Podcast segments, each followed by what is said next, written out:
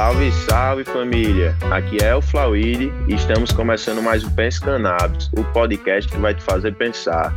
No episódio de hoje vamos receber aqui um grande artista, ele que além de artista é ativista, é legalista, está nessa caminhada aí há um bom tempo, desde antes de eu entrar nesse mundo que coexistimos aqui. É, seja muito bem-vindo, Zanão. É um grande prazer te receber aqui. Valeu, meu querido. Boa tarde a todos aí. Valeu, Flauide, por me receber. Prazer estar falando com vocês. E vamos bater esse papo aí, né? Já que o lance é fundir as cabeças, vamos ver se a gente consegue, né? É. Eu queria começar. A nossa contribuição. Mas eu queria começar assim, sabendo um pouco sobre sua história, né? Como começou aí essa sua caminhada? Essa minha, essa minha caminhada é longa, né? Tem tempo, né, para contar, né? Você está falando com um senhor de 51 anos, né? Que já está nessa, nessa luta aí, como eu estava te dizendo agora há pouco, há um certo tempo, mas que, na verdade, oficialmente falando, é, o meu começo mesmo, a minha dedicação ao ativismo, quando eu caio de cabeça, é a partir de 2015 para cá, tá? Mesmo tendo tipo, é, o meu primeiro, como eu te falei, meu primeiro contato com ativismo canábico foi sem querer. Eu estava fora do país e quando eu vi, eu estava dentro de uma passeata pela legalização da maconha. Isso em 1993, né? E a partir daí eu voltei para o Brasil. Acabou que vários fatores aconteceram na minha vida que, que foram me, me direcionando para isso, sabe? É, tanto a descrença pelo sistema, a descrença na religião, a descoberta da, da crença na ciência, é, a valorização do eu, que eu digo no sentido da valorização de respeitar o indivíduo como um todo, cada indivíduo ter a sua, sua importância, isso tudo foi formando um bojo. E em 2010 eu fiz um outro trabalho canábico, que foi uma lata, uma paródia que eu fiz a, a Campbell Soup do Andy Warhol, que é o, é o pai da, da pop art. E eu fiz uma brincadeira que era uma, duas paródias numa só, né? Que é a, a lata do verão, representando o verão da lata, que teve no Rio de Janeiro, 30 anos atrás, 87, 88. E essa lata mais tarde eu fiz um longa-metragem, né? Como eu estava te dizendo também, o Papai Doidão foi estrelado pelo, pelo Rick, pelo, pelo Dick, desculpa, pelo Ricardo Petralha. E, e que eu vim me ligar agora, que eu tinha esse trabalho na bagagem também, nem me recordava já dele. Depois eu fiz um outro trabalho que era uma bomba de combustível, né, feito com óleo de, de, de cannabis. Que o original desse está até com Renato Cinco, que é ex-vereador aqui no Rio de Janeiro, da causa legalista também.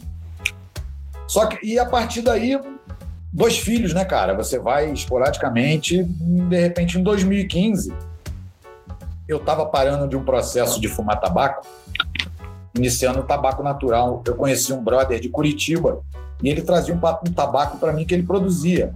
Só que ele estava sempre na estrada vendendo. Aí um dia ele virou para mim e falou assim: Só, Zanon, se você não me encontrar, você está sempre ali pelo centro. Passa ali na Rua dos Inválidos, tem uma casa ali chamada Ganjá um coffee shop. Eu falei, o quê? Como? Ele é um coffee shop. Aí eu falei, não, não, peraí. Como assim um coffee shop no Rio de Janeiro? O que, que você está me dizendo? que mundo falei, paralelo é esse? Aí ele falou, é, tô te dizendo é isso. Você só não vai poder comprar lá, mas se você levar, tem um cantinho lá que dá para você ir de boa. Mano, quando eu cheguei nesse pico, velho, cara, sabe? Sabe quando a tua cabeça faz assim, ó. Porque o pico era alucinante, como é até hoje, alucinante. A Ganjá continua sendo especial, que eu tenho muito carinho e gratidão. A partir dali, eu comecei a fazer trabalhos para Ganjá, porque, obviamente, como eu era desenhista, atendia clientes, eu estava sempre com sketchbook, trabalho na, na bolsa, eu ia muito para gráfica ali com meus clientes, eu tinha muitos fornecedores ali também, e uh, acabou que virou minha casa. Eu passei lá todo dia, até porque eu tava sempre com maconha no bolso. Então, pô, eu resolvi meus problemas, meus parangolé na cidade e, pô, ganhar. Vou lá relaxar agora, ficava lá. Bebia uma, duas cervejinhas na época, ainda bebia. Parei de beber até nesse, nesse momento até. Foi na Ganjá que eu parei. Eu chegava lá, tomava uma cervejinha, já estava de boa. E logo depois disso eu parei. Já vão fazer, desde, desde lá vão fazer quatro, cinco anos também que eu já parei de beber. E a partir dali eu conheci a galera das Smoke Buddies. E a gente já emendou, já fechei um trabalho com eles, que eles já viram meu trabalho, a gente já começou a brincar junto, não sei o quê. Fizemos, lancei em 87, em, no, em 2017, é, uma coleção com eles, que era em homenagem ao Verão da Lata também. Por causa desse meu trabalho, eles me chamaram. A partir daí veio o MLM, veio Planta na Mente, MLM, que é o Movimento pela Legalização da Maconha, que a, a arte é minha também veio a Planta na Mente, enfim. É, algumas associações, as quais eu, eu, eu, é, eu, fiz doações de trabalho, né? Eu, assim como, por exemplo, a marca da, da, da Abra Cannabis, a Cannabis Mela de, de Paquetá, é, e diversas empresas, né, cara? As empresas vieram aparecendo uma atrás da outra depois. Hoje eu já não, não, não consigo te enumerar a quantidade de trabalho que eu já fiz, que já é muito grande, entendeu? Nesses Massa. cinco anos eu trabalhei realmente intensamente, me dediquei, me doei bastante. E, e é isso, estamos aí até hoje, né, tentando, né? Hoje a minha arte está um pouco mais voltada, não sei se você me acompanha, você deve ver. É, eu estou eu tô batendo né? Obviamente relacionando sempre a maconha política. E, está tendo, assim, uma, nesse último ano, só nesse último ano, por causa dessa, desse approach político que eu estou dando, as campanhas da maconha que a gente está fazendo com o Dick, o Dick deu ideia, o Dick deu ideia excelente daquela sai do armário usuário. A partir dali eu fui criando outros selos, aquele outro que eu faço maconha com verde com a plantinha em cima. Esses são, são ideias minhas anteriores que eu venho já trabalhando. Eu sei que só no ano passado foram 10 mil seguidores que chegaram na minha página em um ano, né? Então, é, acho que é a resposta de um trabalho que você já vem, né? Que você vem plantando, né? Que você vem cultivando nesse tempo. E que está sendo super bacana, apesar dos pesares, né? Porque a cena, ela, infelizmente, ela é toda quebrada, ela é toda dividida. Tem muito oportunista na área, entendeu? E muita gente que está no rolê só para fumar flor, muita gente que está no rolê só para tirar cedinha de, de empresa, e por aí vai. Entendeu? Mas a minha. Apesar de eu ver aí um, um buchicho grande hoje, né? Que as pessoas ficam uma apontando o dedo para as outras, eu, eu me esquivo disso, sabe? Eu tento entrar no mínimo de polêmicas possíveis, principalmente quando tem outras pessoas envolvidas. Que minha, o meu papo não é contra pessoas, cara. Até porque... Outro sistema, né? Exatamente, mano. Meu sistema, meu, a, a minha luta é contra uma lei injusta, são contra instituições que bancam essa lei injusta e são contra as grandes corporações que estão de olho na maconha, transformando ela em commodity. E a maconha é uma planta. Perfeito. Então, a minha luta é contra esses caras, sacou? Eu não luto, eu não brigo contra pessoas. As pessoas uhum. são vítimas. E quanto mais a gente briga, mais a gente se divide. Sim. É, eu achei bastante interessante você entrar nesse ponto que eu queria trazer aqui, que é, foi um dos, talvez você tenha sido um, um dos grandes artes que você fez assim de post que viralizou, que é o do guerra às drogas, né, entre aspas, que na verdade é uma guerra contra pobres e pretos, e pretos escancarada, né, uma guerra escancarada. É altamente racista, desde 1830, com a lei do Pito do Pango, né? Uma lei colonial, uma lei imperial, né? Que depois que a, que a, a Vossa Alteza, Princesa Isabel, né, aquela farsa que ela faz, né, de jogar os negros na rua sem eira nem beira, ex-escravos que não tinham nada, que foram estuprados, violentados, torturados. É, mano, jogam os caras na rua sem direito a nada, a uma casa, a uma assistência, né? E eles não podem manter os seus costumes tradicionais que eles trouxeram da casa deles. Quer dizer, eles não podiam é, ter momentos de, de relaxamento, de alegria, de dança, de música nas rodas que se formavam nas ruas. Isso incomodou já a elite europeia, né? que se tornou Sim. essa bosta que a gente vê hoje em dia no Brasil. Esses caras que batem panela, né? que ganha 10 mil reais por mês, comprou um apartamentinho, um carro, consegue viajar e acha que é da elite. Né? Esse pensamento está impregnado, infelizmente, na nossa classe média até hoje. Né? Sim, e vivem numa bolha compactuando com tudo que o, sistema impõe, né? Sem se questionar, sem nada. Tudo isso bancado por esse racismo estrutural que as pessoas se negam a reconhecer e ver, né? Que está na Sim. cara, né? Sim, total.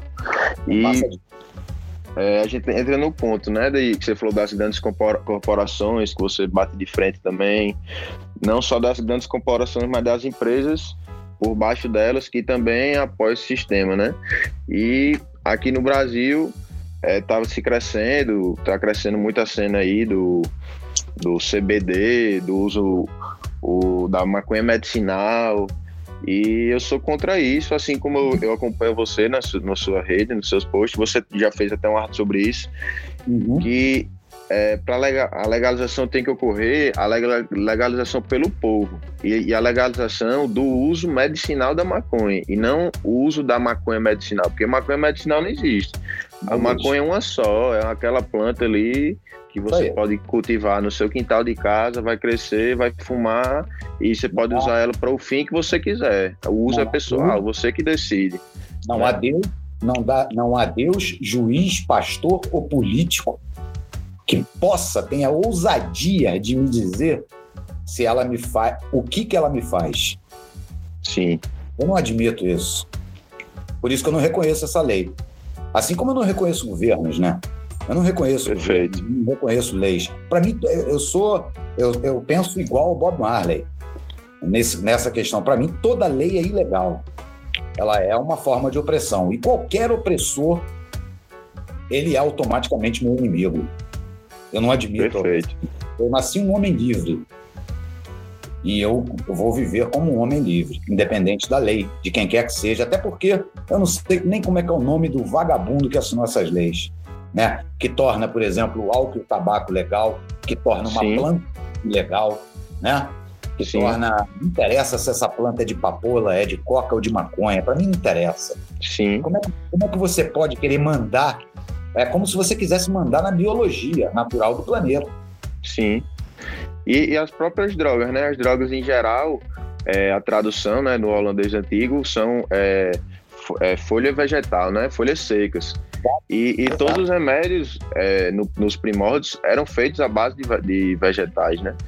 E hoje aí com a crescente aí da, da indústria farmacêutica aí, remédios que causam N's, tipo, várias doenças são tratadas com remédios que não causam nenhum benefício, só tem efeito colateral, são venerados aí pelo, pelo povo e as pessoas continuam pagando e pagando caro. E até quem, quem não paga, né? Porque o, o, SUS também fornece, ou seja, entra na conta da gente também. Aí uma planta, que é uma muitos dizem que é uma farmácia em uma planta, né? É ilegal. Por quê, né? Porque acho interessante aí os ouvintes também fazer esse questionamento e se questionar dentro de suas casas, nas suas rodas de amigos, por que essa planta é ilegal, né? Tipo assim, vai ferir a quem legalizar ela? Na verdade, meu brother, ela é muito mais do que só uma, uma planta com efeitos farmacológicos e medicinais, né? Ela é muito mais Sim, do que isso, né? muito mais, com certeza. Você faz, você faz areia, você faz cimento, você faz papel, plástico, borracha, você faz fibra para automóvel, você faz combustível, Sim. você gera energia, você faz comida e faz remédio. Quer dizer... E ainda tem um plus você, você reconstitui um solo degradado pela agricultura convencional aí, né? Que é pregada aí. E a onda que ela te dá no meio desse universo não é nada, né? Na verdade, a maconha, a maconha, quando você analisa ela friamente, tá? Se vivêssemos em uma sociedade é, harmônica, unida, de compartilhamento e, e de solidariedade, a maconha sozinha derrubaria o sistema capitalista em menos de um mês. Em menos de um mês, eu te garanto. Eu boto fé. Eu boto fé nessa ideia. Em menos de um mês. É por isso a necessidade da regulagem dela. A regulagem da maconha que eles falam, ah, você não pode plantar mais de seis pés se você for, se for autorizado. Isso é um absurdo. Sim. Porque Como é que você vai mensurar a quantidade que aquela pessoa necessita? Não tem como. Cada isso. pessoa vai ter a sua, a sua necessidade. E não só não isso. Tem um padrão. Se proteger também das ideias que essa pessoa pode ter para produzir outros produtos que vão derrubar os que estão estabelecidos no, no status quo. Né? Perfeito, nas sim. Maiores, nas maiores ameaças, você vê, a maconha é uma ameaça para o tabaco porque ela inibe o tabaco, para o álcool porque ela inibe o álcool, mas ela é uma ameaça à indústria farmacêutica, à indústria têxtil, à indústria de energia, à indústria do cimento. Você vê, só tem poderoso, do plástico, da borracha, Sim. é só poderoso. A maconha, ela resolve o problema justamente dentro desse rol de empresas que hoje nos tornam escravos. Total. Total. Então ela é muito mais perigosa. Não me venha com esse papo de que maconha é uma droga. Droga é o cacete. Droga é o que vende na farmácia. A maconha dá no mato, dá na terra. Sim. E, e esse estigma que colocam em falar, tipo, ah, é usuário de droga, ah, é maconha é uma droga. Qual o problema? Né? Qual o problema em ser uma droga? Droga não tem problema. O problema que está é no estigma que criaram ao longo do, do, do, dos anos aí na proibição, né? A Eu proibição nunca... demonizando a maconha. Tem uma frase muito boa do Keith Richards que ele fala, que ele fala assim, um dia perguntaram se ele tinha muito problema com as drogas. Ele falou assim, não, com as drogas eu nunca tive problema, eu só tive problema com a polícia. e eu também, eu nunca tive problema com as drogas, só tive problema com a polícia. Com a polícia, polícia já, já fui preso, fui preso por porte de maconha em 97 também, que eu esqueci de falar no, no começo, que foi uma das coisas também determinantes que me foi me, me jogando para dentro. Entendeu? Sim. As coisas foram acontecendo assim bem aos poucos, até porque foi, foi nascendo filho, trabalho e enfim. Mas esse foi um dos fatores também. Então, quer dizer, é, é, um, é um absurdo de todo lado, né, cara? Que só cabe, só cabe a nós é isso, é, é fornecer informação, lutar com as nossas armas, né? E desobedecer 24 horas por dia, invariavelmente. Porque Perfeito. mandar no meu corpo e na minha vontade, como eu te falei, eles não vão. Mas uhum. não vão. Eu não admito isso. Eu também nunca tive problemas assim com nenhuma droga, graças a Deus. Graças a Deus não, graças ao meu bom corpo. é, mas eu costumo assim falar, né, na minha página aí, quem segue o, o Flauide, falar sobre o uso, o uso consciente, né, das drogas. Você se autoconhecer, você conhecer o que o, o a substância que você está usando e tudo mais, porque tudo vai levar, que é tudo assim que leva em consideração o contexto, né? A pessoa às vezes tem uma bad e associa aquela bad à droga, mas aquela bad às vezes pode ter sido pelo ambiente que ela estava usando aquilo, pelo momento psicológico que ela estava na hora que ela usou aquilo. E, e tudo isso é um déficit da proibição, né? Porque com a proibição a gente não tem nenhuma educação de, de política de drogas, de redução de danos que abranja a, a toda a comunidade, né? Aí a pessoa que vai fazer uso pela primeira vez tem aquelas que às vezes tem um amigo que usa e tudo mais. Mas tem muitos que vai fazer uso pela primeira vez através de uma biqueira. Vai lá na biqueira, pega aquilo ali, não sabe nem o que é aquilo, né? Porque aquilo ali é, é o produto do tráfico e o tráfico gerado pela cortina de fumaça que o proibicionismo deixa aí. E mas, tipo, se fosse um mercado regulamentado, legalizado, descriminalizado, ia ter um local certo para a pessoa que não quer plantar em casa comprar. Naquele local ia ter toda a educação, toda o, o, é, o perfil daquilo que ela está usando, né? É isso. Enfim. Garantindo também, garantindo também o direito do cultivo caseiro, que isso é importante. Perfeito. É o mais importante, é o mais importante. Olha, cara, olha eu, eu costumo falar, sinceramente, a legalização da maconha no mundo é uma, uma grande farsa, né? uma mentira. Não importa em qual país que você vá, não importa. Sim. Eu já, eu já tive nos países, eu tive o privilégio de já ter estado nos países em que essas políticas estão mais frouxas, tá? Estados Unidos, aliás, desses países todos eu, eu não fui ainda no Canadá, tá? Mas Estados Unidos, é, Holanda, Espanha, Portugal, Uruguai, Agora na Argentina, eu vou ter que voltar lá, eu já tive na Argentina, mas não agora com essa com essa nova Pandemia. Eu sei que a Colômbia também está avançada, o Chile também, apesar de ainda não ser legalizado, mas já é descriminalizado. Tá? Na Colômbia parece que você já pode plantar em casa. É, mas é sempre, é sempre uma farsa. É sempre é, uma forma deles garantirem é, uma organização, que é óbvio, quando você elimina uma ferramenta do tráfico, você está organizando a sua casa. Mas o que vem no entorno disso é o que preocupa, é a forma como eles fazem. Né?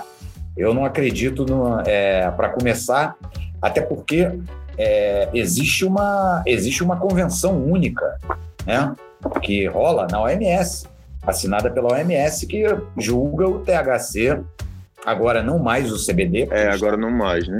Moveram o CBD, né? Mas a, a, o THC, a molécula isolada, continua em uma convenção, essa de 10 anos depois da de 61, que foi a que botou a cannabis sativa, né, mais especificamente.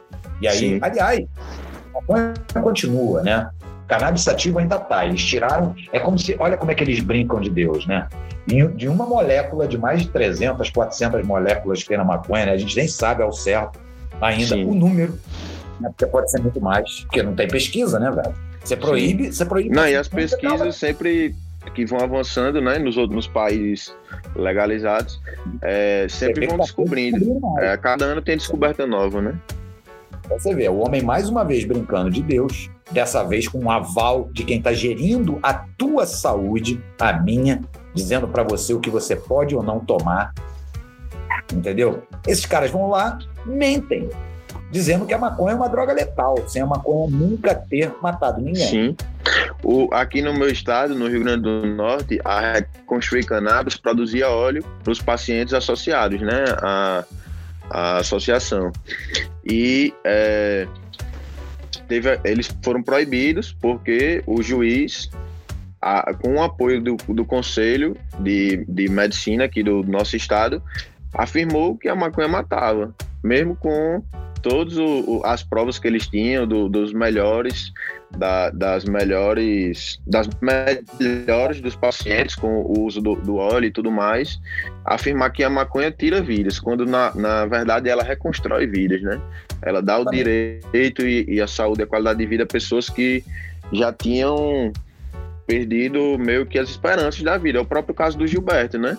Ele foi diagnosticado para tipo é, três anos, seis anos, eu não lembro, de vida, e a gente está em 2021, ele está melhor do que ele estava, né? Assim, e isso foi em 97, ele foi diagnosticado, a gente, o que é isso, né? Tipo, Exatamente. Pra, precisa de mais prova do que isso. E o Gil, e o Gil, e o Gil sabe, o médico já virou, o médico vira para ele, virou para ele e falou: "Filho, você tem que fumar mesmo, você tem que fumar". Sim. Fumar fumar mesmo. Lisa, fuma maconha, você tem que fumar. Sim, porque o, o, uso tem que ser, o, o efeito tem que ser rápido, né? É, porque é o que controla, por exemplo, né? Ele tem esclerose múltipla, então é sim, o que controla sim. um pouco, por exemplo, aquela parte que ele, que ele treme, né? Isso sim. vai gerar vários transtornos na pessoa. Né? Total. E hoje, hoje, realmente ele tem uma outra. Obviamente, a maconha ela não é milagrosa, né, cara? O que aconteceu no corpo dele aconteceu. O que a Sim. maconha faz a partir do momento que ela entra na vida dele é controlar para que não aconteça pior. Entendeu? Ela Perfeito. não vai chegar lá. Não tem como você reverter células Sim. que já não que já não interagem mais no teu organismo, né? É, são partes do teu corpo que foram detonadas mesmo. Degeneradas, é. Por uma doença cruel. Né? Então, então, quer dizer, esse tipo e a de. A indústria farmacêutica não tem uma solução, né?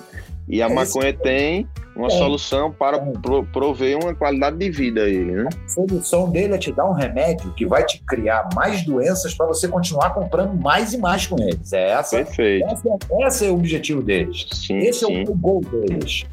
Entendeu? E é por isso que vem as letrinhas miúdas sempre. Entendeu? Que aquilo é uma covardia. Você olha a bula de um remédio, aquilo é uma covardia por si só. Para começar, Sim. o tamanho da letra, que aquilo já, no tempo psicológico, é a primeira coisa que você faz, ó, não vou ler. Sim, já bate uma preguiça. Então isso é um crime. Para começar, isso é um crime. A forma como eles fazem já é criminosa. Você imagina, por exemplo, na, tua, na região do Nordeste aí, que tem o interior do Nordeste, que, porra, é, um, é, um, é uma, é, são áreas totalmente desprezadas pelo Estado. né? Pelo, pelo governo federal, né? Em que os, onde estão os maiores índices de, de analfabetismo. Como é que você vai dar um, um, um pacote de remédio com uma bula daquela para uma pessoa dessa? Mano, sabe? Isso é uma covardia cruel, velho. Isso é uma covardia cruel. Entendeu? E isso só poderia vir de quem mente pra gente há mais de 40 anos. Sacou? Isso tudo com avalizado pelos governos, pela política, como sempre. Perfeito. O remédio, o, o nome próprio já diz, né? Ele remedia, ele não, ele não trata. Ele remedia um sintoma ali do momento, mas causa vários outros, né? Como você falou aí, causa várias doenças para você comprar outros remédios diferentes para remediar essas outras doenças e vai criando um ciclo, né? Até o nome, até o nome, o nome da loja em que você compra eles, drogaria. Sim. Sim. Já tá te dizendo tudo, cara. Já tá te dizendo tudo. E é por isso que a maconha não pode ser considerada uma droga. Nem que você, você pode até usar ela, é, pode até fazer uso medicinal dela, mas ela não é uma droga. Sim. Mesmo tem assim, gente, é, tem muitos usuários que usam só para tipo curtição e tudo mais, mas nem ele sabe que ali tá fazendo uso medicinal, porque a partir do momento que você absorve os canabinoides, a medicina está acontecendo, tá entendendo? Exatamente, até porque você já tem um sistema dentro de você receptor desse, dos canabinoides, que é o seu sistema de endocannabinoides endógeno, né? Então, quer dizer, Sim. você nasce pronto para lidar com ela. Obviamente, existem pessoas que ao longo da sua vida vão desenvolver alguns problemas que a maconha ela é tão maravilhosa, mas tão maravilhosa, que ela te avisa, fala, opa, para, para, que tu não tá legal, não tá legal essa combinação. É melhor tu segura tua onda, para de me usar, vai no médico, vê como você tá, se resolve. Se você estiver bem, depois você volta. Perfeito. Ao contrário do que esse babaca desse Osmar Terra, que são um criminoso, um safado, um lobista pilantra que tinha que estar tá preso, tinha que ter o seu diploma caçado, esse vagabundo, esse velho. Sim. Entendeu? Falar é, que, é, que não, não pode maconha, porque ela causa esquizofrenia. Não, ela não causa esquizofrenia, não. Ela te dá o, o Spark te avisando. Opa, não vem não. E ela pode tratar, né? Esquizofrenia, ela pode ser tratada. CBD só. Aí você sim, tem que sim. só o, é só o CBD. Sim, sim, algum... mas é maconha. Mas é maconha, né? Não deixa de ser maconha. É, até alguns casos, até a, a epilepsia também não pode THC em alguns casos. Nos mais graves, eu sei que eu acho que na epilepsia refratária, se eu não me engano, não pode THC também. Seria só o CBD. Em alguns Sim. casos é permitido, mas na maioria deles eu acho que não. A epilepsia. Mas tem algumas doenças né, específicas, bem específicas. Por exemplo, sim, a esclerose que acompanha o Gil, por exemplo, ela ele precisa do THC. É, são cepas de THC alto que ele necessita. Entendeu? É diferente. Eu preciso do THC também. Eu Sim. preciso, até porque eu também sou paciente medicinal, entendeu? Eu tenho laudo médico, é, eu tenho, eu, quer dizer, não tenho porque ainda não quis fazer autorização de compra da Anvisa. Sim. E eu também não quero, eu não quero. é um absurdo. Ter, é. é um absurdo, assim como o HC também é um absurdo, né? Sim, é uma sim, coisa que está privilegiando pouca gente, acho que podem pagar, né? Então, eu não quero participar, é, eu não quero ter HC, eu não quero ter nada disso. Eu quero desobedecer a lei. Eu deixo bem claro isso. Sim. E é, e, é, e é, importante isso, né? É, é, na desobediência civil que a gente é conseguiu, nas, se você pegar a história aí, mudar as grandes é. leis é, injustas, né? Eu estou deitando na cama de uma fama que me é imposta, né? Porque se eles me acham como marginal, tá tranquilo. Eu quero que eles se fodam mesmo. Para mim, se eles pensam que eu sou marginal, Sim. não vai mudar nada a minha vida, sacou? Eu não vou deixar de, de atender aquilo que eu acho que é melhor para mim por causa da assinatura de um babaca que eu nunca ouvi falar do nome Sim. dele. E, e taxa os maconheiros de vagabundo, de drogado e tudo mais, mas o maconheiro nada mais é do que um lutador na mudança de uma cena social brasileira, né? E aí Exato. entra o a, meio que o dever do usuário de maconha sair do armário, né? Que é uma coisa que você também levanta bastante lá na sua rede, né? De Isso. sai do armário. Tem até um adesivo, acho que você fez, né? Do sai é, do armário, usuário. É esse que eu te falei, que foi, foi, foi o lance do Dick, né? O Dick que começou, sim, sim. ele que lançou, aí eu mandei para ele, aí ele se amarrou Falhou. quando eu comecei a mandar, velho. Aí fodeu. Esse aí, acho que é o post que tem mais visualização na minha página até hoje, é esse, é, o usuário sai do armário. Massa. É, é esse, é, acho que sem dúvida, disparado. Perfeito. E quanto mais melhor, né? Quanto mais pessoas estiverem trazendo esse tema à tona na, dentro de suas casas, eu sei que é difícil é, para os mais jovens aí levantar esse assunto em casa, mas se, se levantar com jeito, conversando mesmo, com diálogo, né? Nada melhor do que o diálogo em vez do combate. A, tipo, assim como funcionou dentro, na minha casa, eu sei que vai funcionar na sua também. Claro, porque claro. nada melhor do que combater o preconceito com o conhecimento. Nada Exatamente. melhor. E tudo, e tudo que vai definir a forma, a forma como vão te tratar são as tuas atitudes, mano. Perfeito. Então, é por isso que eu falo toda hora, maconha é compromisso. Não entra nessa para brincar, mano. Não entra. Justamente. E eu, e eu, deixo claro, porque eu cobro. Eu não quero saber quem é. Eu cobro. Maconha é compromisso. Tá nessa, meu irmão. Tá botando camisa de ativista, que nem eu botei no outro dia. Cadê o ACB, essa OCB e a Smoke, que estão aqui no Brasil dizendo que é papel de tabaco, não botam uma foto de maconha nos seus perfis, mas vivem aqui dentro do nosso país, uma empresa americana e a outra espanhola, com a base do dinheiro do maconheiro. Quem compra e sustenta eles são os maconheiros. Sim, eu não uso mais. Eu não uso Nem mais. E espalhe é. isso para todo mundo. Sim, não, eu tô falando. Eu só faço propaganda no meu. Assim, eu sou, eu sou independente, né? O Flauide, mas eu, eu costumo mostrar as coisas que eu uso para fumar meu baseado e tudo mais. É, inclusive tem as piteiras do Flauide aí, em collab com a Strab Glass. Mas eu, uso, eu gosto de utilizar Raw. A minha pulseira preferida é Raw Black. E o Raw, assim, ele é sinistro. Ele tá, é um ativista tenso.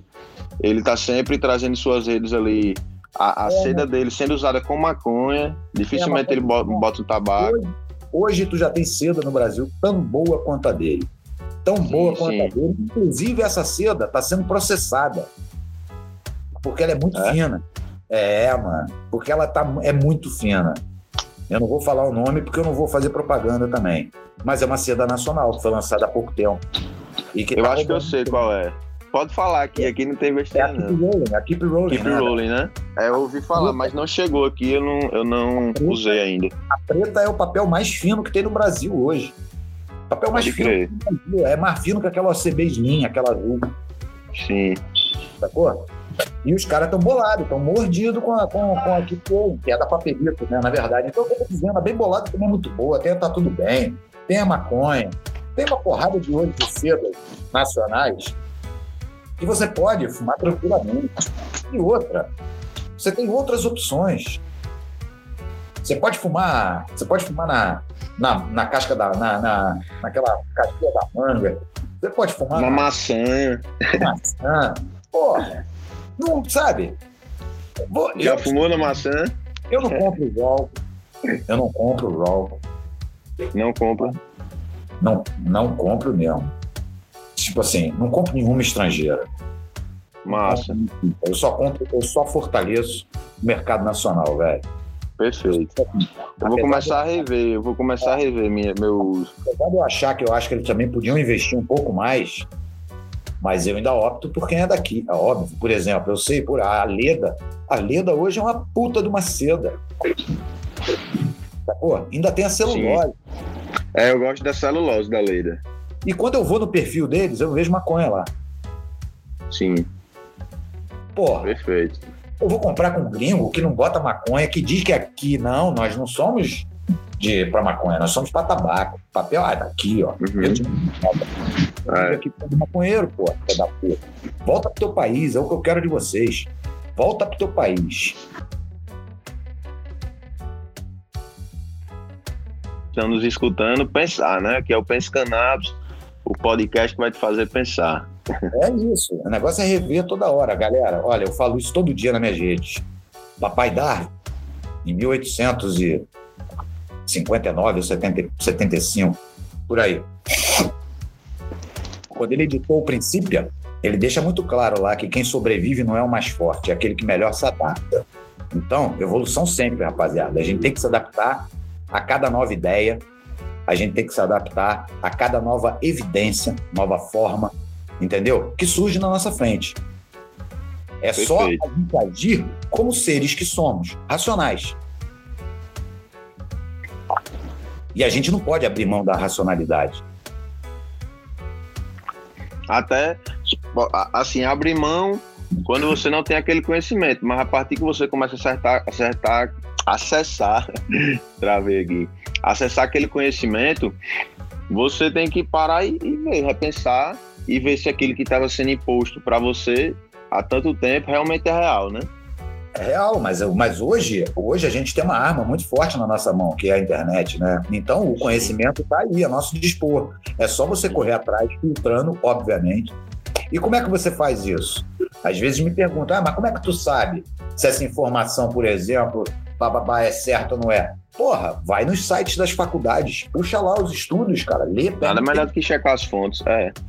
Sacou? E, e ter cuidado com as fontes, porque claro. no, na época proibicionista aí é, levantaram muitas pesquisas científicas in, é, sem nenhum fundamento, Sim. só para criminalizar, né? Aí tem que ter cuidado também quando for fazer essas pesquisas. Várias. Não, mas por exemplo, você vai numa Nature.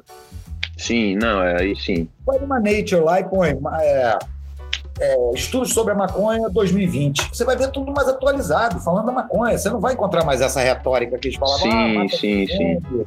Mata neurônio, causa psicoses, blá blá blá. Isso não existe mais. É, você não vai... é baboseira. Você não vai encontrar isso nas teses, nos estudos, nos novos estudos que estão sendo feitos. Entendeu? Uhum. Não vai, eu garanto que não vai. Assim como se você correr Harvard, é, Oxford, UCLA, nas melhores faculdades que você for, que tiverem as cadeiras de ciências, você vai ver isso. Biologia, química, onde Sim. quer que for, entendeu? Vai nessas específicas, cara. Assim, por exemplo, quando você for falar, por exemplo, de economia, procura uma faculdade de economia, vai ler o que está escrito, política, política externa, sacou? É, é só uma questão de você você não se deixar levar pelas as pessoas se satisfazem com a informação que recebem, né, cara? E, aí, e as manchetes, né? As pessoas lêem só a manchete. Só lê a manchete. É. Aí, aí é fácil enganar o gado, né? Vira um Sim. gado, né? Aí só faz, passa o dia compartilhando no, no WhatsApp as manchetes, rindo da vida, tomando os remédios, morrendo, e a vida aí, passa e não sai da bolha. Aí quando cai nesses grupos dessas tiazona do zap, desse tiozão do zap aí, que deu, mano? As tiazonas e os tiozão aí, porra, eles propagam. É. Pariu. São os pior propagador de, de, de, fake news, de mentira, são os tiazão, e, os tiozão e as tiazona. É. Eu falo isso pra minha mãe, ela fica puta. Eu falo, vai, você vê esse grupinho de tiazona teu aí, tio. Manda um bom dia grupo com, com a fake é, news. É, é, é. Uma mentira já. Ah, não tome a vacina, vai virar jacaré. O presidente falou. Ah. É.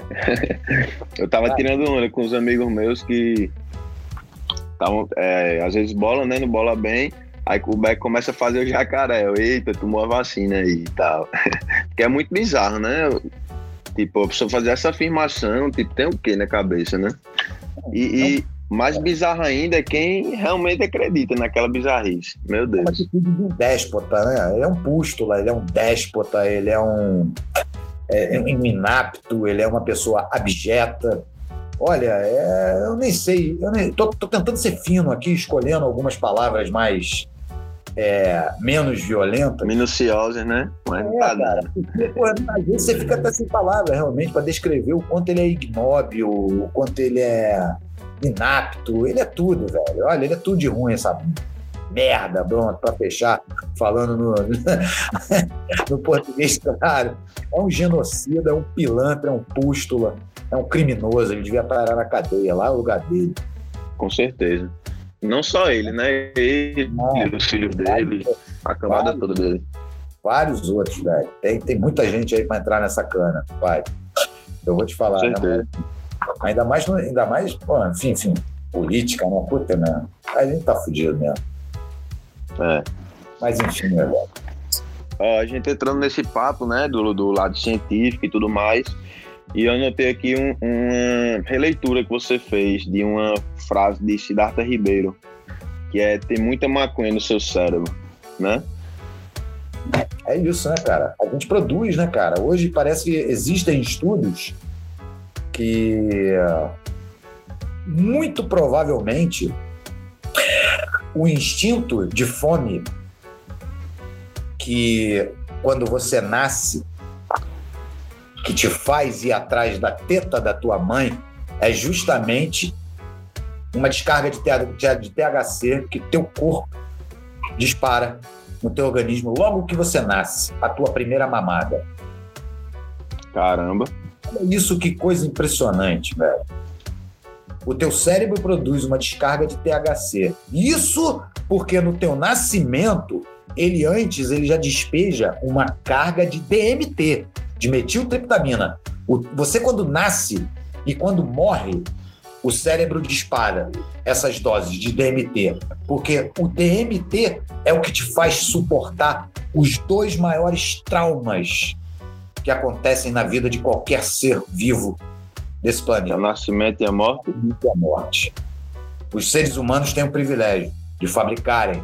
Não sei, acho que acredito que os animais, os animais também têm um sistema de endocannabinoide não sei se tem, através. Tem. É, eu não sei se eles têm a hipófise neural, que é de onde sai justamente essa descarga, que é a glândula pineal, que é justamente a minha logo que você vê quando você vê aquele olho no meio Sim. do cérebro. Essa é glândula. glândula. Essa glândula é muito importante no nosso corpo para muita coisa. Para muita coisa. Né? E que é um conhecimento que também nos é escondido, né? Sim. E, e ela é responsável. Ela é responsável por essa descarga. Posso estar falando besteira, se eu tiver, depois alguém me corrige aí. Mas eu tenho quase toda certeza que é ela que é a grande responsável por essa descarga de THC que corre no nosso sangue, que desperta esse instinto de fome assim que você nasce, que faz você buscar a teta da tua mãe quando você está ali. Fora o cheiro e outras coisas, né? Mas tudo, tudo isso vem desperto depois dessa descarga. Essa descarga é o, é o spark, é o Tchan. É a faísca que te faz ter todas aquelas outras sensações até você saciar a sua fome é, na, sua, na primeira mamada que você dá no peito da sua mãe assim que você nasce. Isso é foda, velho. Muito Isso foda, nossa. É, Soa como uma poesia. Mano, é surreal demais, velho. É surreal demais. Maconha no cérebro do bebê, que já nasce com um sistema de endocannabinoides também. Sim, sim. Perfeito sabe? Então, como é, que, como é que o homem quer brincar, quer brincar de, de, de proibir o quê, cara? Vai estudar, vagabundo, verme, antes de falar merda publicamente, é. por causa da tua política, por causa dos teus conchavos, por causa da tua religião. Porque o dedo, Tiver, de, Deus, é. o dedo de Deus está direto metido nisso. É engraçado que eles não conseguem ter argumentos que, porque, tipo, ah, beleza, eu sou contra a maconha e tal, mas tem pelo menos algum argumento, tipo, tá ligado? Válido, mas não tem. Ele só aí parte logo pro, pra demonização do, da, da ideia, né? Exatamente. É, é um negócio ceboso. Porque não conhecem a história, né? Recusam né, a se informar e a saber. Porque se eles quisessem, tem aí, eles podem ler. Né? Sim. É... E recapitulando aquela hora que você falou de Osmar a Terra, ele, ele vem, a público falar aquilo, mas por debaixo do pano ele assina o contrato lá com aquela Prate, né? Que tá vendendo hoje, tá, que tá querendo botar maconha sintética dentro Sim. do Oswaldo Cruz, do Instituto Oswaldo Cruz aqui no Rio de Janeiro. Sim, é absurdo. Tipo, matar as pessoas. Né? Sintético, né? chega a dar no ouvido de ouvir. Essa maconha, essa maconha ela é transgênica, ela vem com. Ela vem com. Só falta. Vai vir com aquele, com aquele triângulozinho preto, amarelo com T. É. Danger, perigo, né? É, o organismo modificado, genet é geneticamente modificado, né? Sim, sim. Enfim, é veneno. Total. Mas fazem, né, cara? Porque acho que só do, do, do Temer para cá, acho que são mais de 1.500 agrotóxicos já liberados. Você sabia disso? Sim, e muitos deles que já foram banidos há mais de 10, 15, 20 anos na Europa. O mundo inteiro. Tipo, é, surreal. E eles estão liberando aqui. Sim. E, Agora, e- Cadê a OMS? Cadê a ONU? sim, era para intervir assim fortemente, principalmente no desmatamento da Amazônia, até porque tipo é, o mundo todo depende da Amazônia, né? Tem muita gente aí que não sabe, mas é, assim como a maconha tem a sinergia entre, entre todas as substâncias nela para gerar efeito na gente, a Amazônia tem uma sinergia com o mundo todo para assim leve em consideração a, a fauna e a flora de, do- de quase o mundo todo, né? Você sabe que não só ela, né? Isso aí também tem, tem muita propaganda, né? Em cima Sim, disso aí. sim. É de interesse, né? Mas a Amazônia não seria nada sem, o, sem a água. O deserto, sim. Isso é o, o- o deserto também, né? Da. África. Tudo isso, tudo Tá isso. tudo conectado. é um é. organismo vivo, né, cara? Se Sim, conecta, se conecta e funciona em harmonia. A partir do momento que você desequilibra um e desequilibra outro, porque, por Com exemplo, intervenção humana, o mar hoje está cheio de plástico, está cheio de óleo, né? sim. Então, quer dizer, a gente está fudendo realmente, né? Ah, Nós somos, o ser humano é uma praga, né, velho? Total. É uma praga, né? Na verdade, o vírus somos nós, Sim, não é o Covid. com certeza. O Covid, na verdade, é o antivírus do planeta, velho. Infelizmente. Infelizmente. Porque a gente se vê hoje, a gente enclausura animais, fazemos eles viverem é, de forma cruel, covarde, para a gente se alimentar deles. E é isso que está matando a gente. Total. Né? Hoje já tem uma vertente grande de cientistas que afirmam que essas pandemias saem justamente dessas fábricas. Eu não sei se é verdade. Obviamente, elas podem sair dali, outros animais entrarem em contato, e aí você entra dentro de um biosistema em que qualquer coisa pode acontecer. Mas Sim. o que eu, eu acho que essas fábricas de, de aglomeração de animais em cativeiro para abate, elas têm, sem dúvida, alguma culpa nesse cartório, Com certeza. sacou? Alguma culpa. E isso não é China, não, que eu tô falando. É mundo inteiro. Sim. O Brasil tá O próprio cheio. Brasil, é, o próprio aqui do Brasil. tá cheio, sacou? Então, porque eu fico com medo, às vezes, de falar isso, porque a galera já chega, ah, chinês. Chinês, eu, porra, não vem falar do chinês, cara. É. Como é que você pode lava a boca para falar mal de um povo de mais de 5 mil, de mais de 5 mil anos, que já sabia de matemática, física, astronomia, muito antes do Egito.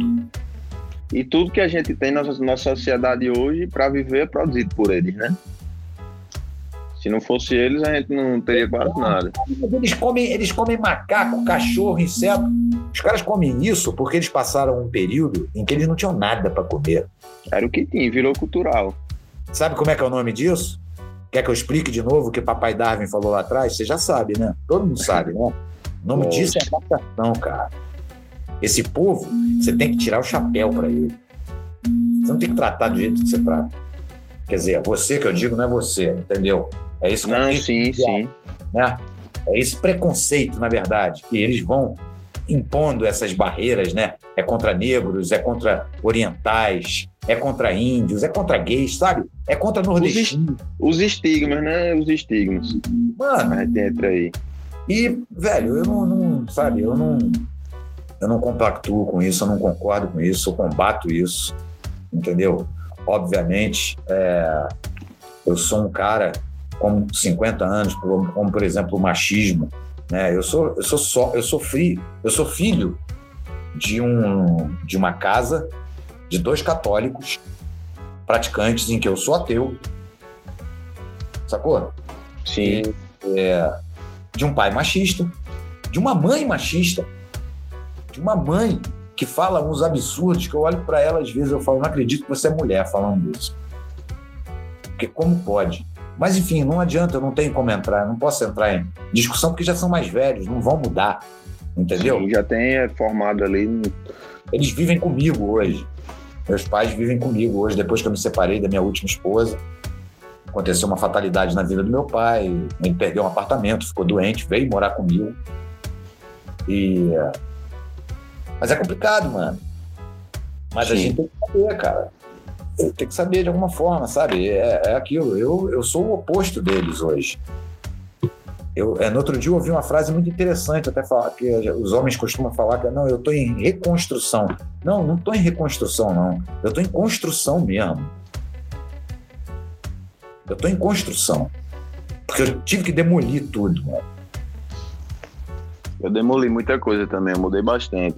Sabe, cara? E já entrou na fase, na fase da construção, como você falou aí também. É isso, cara. É isso que a gente tem que procurar. Essa, essa, é. minha, essa minha fase de demolição veio justamente nesse período em que eu comecei né, a, a, me jogar no ativismo. Eu parei de ver TV, eu não vejo televisão há mais de. Há mais de bom, televisão já tem uns 30 anos que eu não vejo mesmo. Sacou? Eu não vejo, por exemplo, as últimas. A última Copa que eu vi foi que o Brasil foi campeão, nem me lembro qual era. Foi pentacampeão. 2002. 2002, só pra tu ver, cara. Foi a última Copa que eu vi, cara.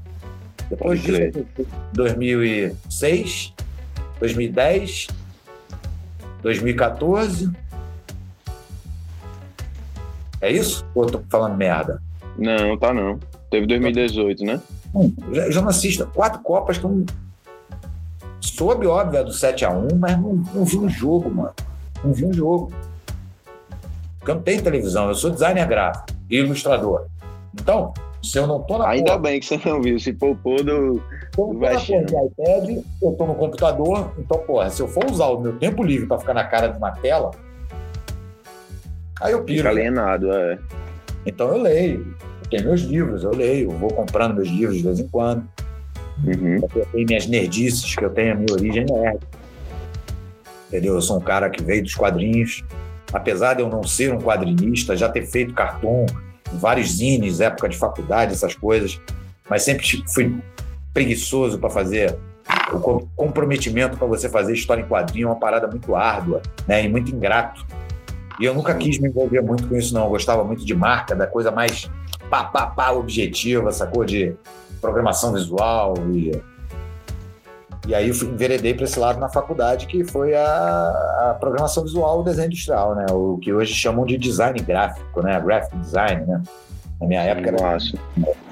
E, e foi por aí que eu me enveredei. Trabalhei em grandes agências do Brasil, de cinema, trabalhei por cinema, trabalhei em rádio, trabalhei em jornal, sabe? Eu só não trabalhei em TV porque aí já foi uma opção minha, que foi quando eu já estava nesse período de desacreditando desacreditando da mídia, até porque eu, eu começava a notar que, por exemplo, depois já formado, que eu já estava em campo de trabalho, trabalhando em agência, eu pegava muito frila também para fazer, parecia muito frila. Então, praticamente, eu chegava em casa para trabalhar. Depois do trabalho, eu continuava trabalhando. E eu sentia que quando eu chegava mais cedo em casa, em que eu estava no meu desktop, ligava a TV e ficava só ouvindo, mesmo que eu tivesse concentrado no meu trabalho, eu comecei a perceber que aquilo ali foi começando a me minar, cara, a minha energia, me sugando, porque era. Aí tu deixava aí via RJTV, é, era da Atena, era Jornal Nacional, ia até o Jornal da Globo. Não, quando tu via, tu tava, não, tu tava numa pilha de nervo, que é terror psicológico, 24 Sim. horas por dia, que os caras mandam na tua orelha, velho. Que é assim que manipula, né? Sabe? Aquilo começou a me fazer mal a ponto de eu.